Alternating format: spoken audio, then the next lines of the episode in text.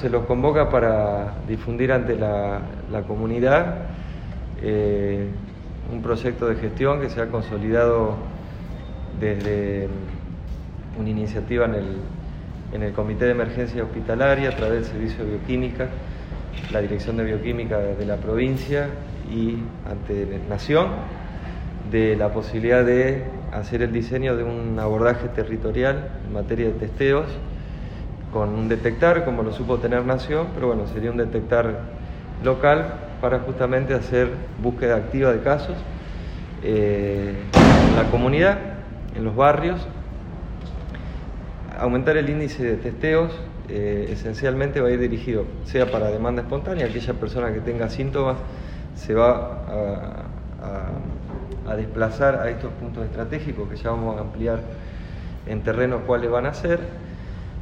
Y así también nosotros tenemos identificado los contactos estrechos de casos positivos eh, y evaluarlos, o sea, salir a buscar el síntoma. ¿Por qué?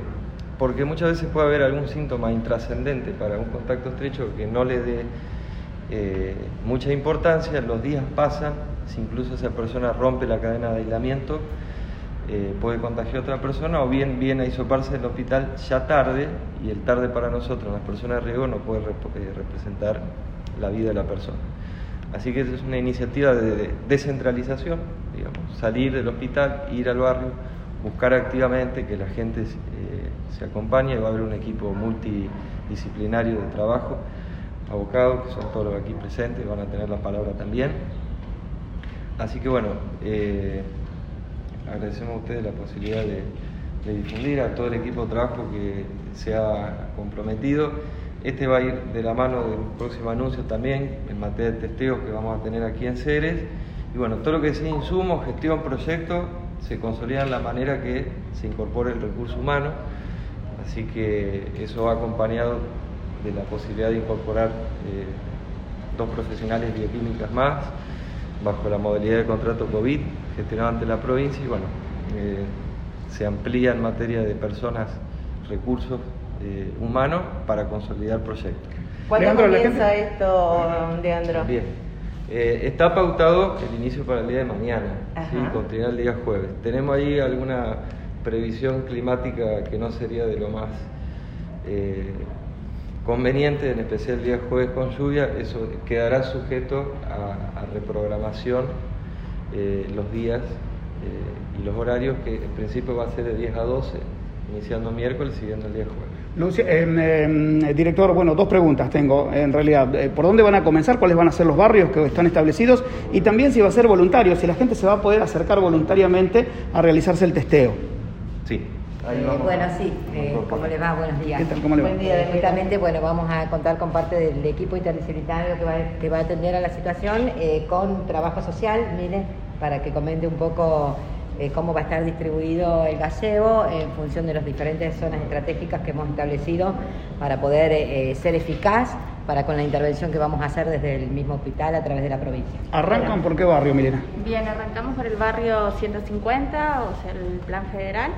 Eh, con ese barrio pretendemos incluir todo lo que vendría a ser Silencio, Pedro de Vega, eh, bueno, el barrio Plan Federal, Instituto y Monseñor Sastre.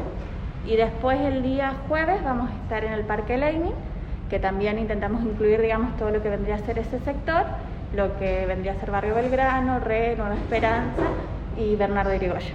A las personas que se van a atender por allí, ¿tienen que ver con algún contacto estrecho o va a ser que la gente se acerque espontáneamente? Bien, por lo que habíamos conversado, digamos, de todo lo que vamos a llevar adelante desde el detectar va a ser contacto estrecho con síntomas y personas con síntomas que se presenten como demanda espontánea. El horario. En el horario de 10 a 12. Bien, digamos que la gente que se quiera hacer el testeo no va a poder, digamos, voluntariamente, yo quiero hacerme el testeo porque están en el barrio, ¿no se va a poder o sí? ¿Cómo? No se va a poder, digamos, voluntariamente, alguien que no tenga síntomas no, no, la, la idea, digamos, de, poder testear es justamente porque también las inclemencias del tiempo, cómo están cambiando, cómo está, digamos, de cambiante el tiempo, hace que por ahí eh, tengan síntomas que son compatibles con algunas otras cuestiones y se genera dudas. Entonces la idea de, poder detectar, digamos, en cada lugar es eh, que se acerquen de manera espontánea personas, pero con síntomas, sin con algún síntoma compatible con COVID.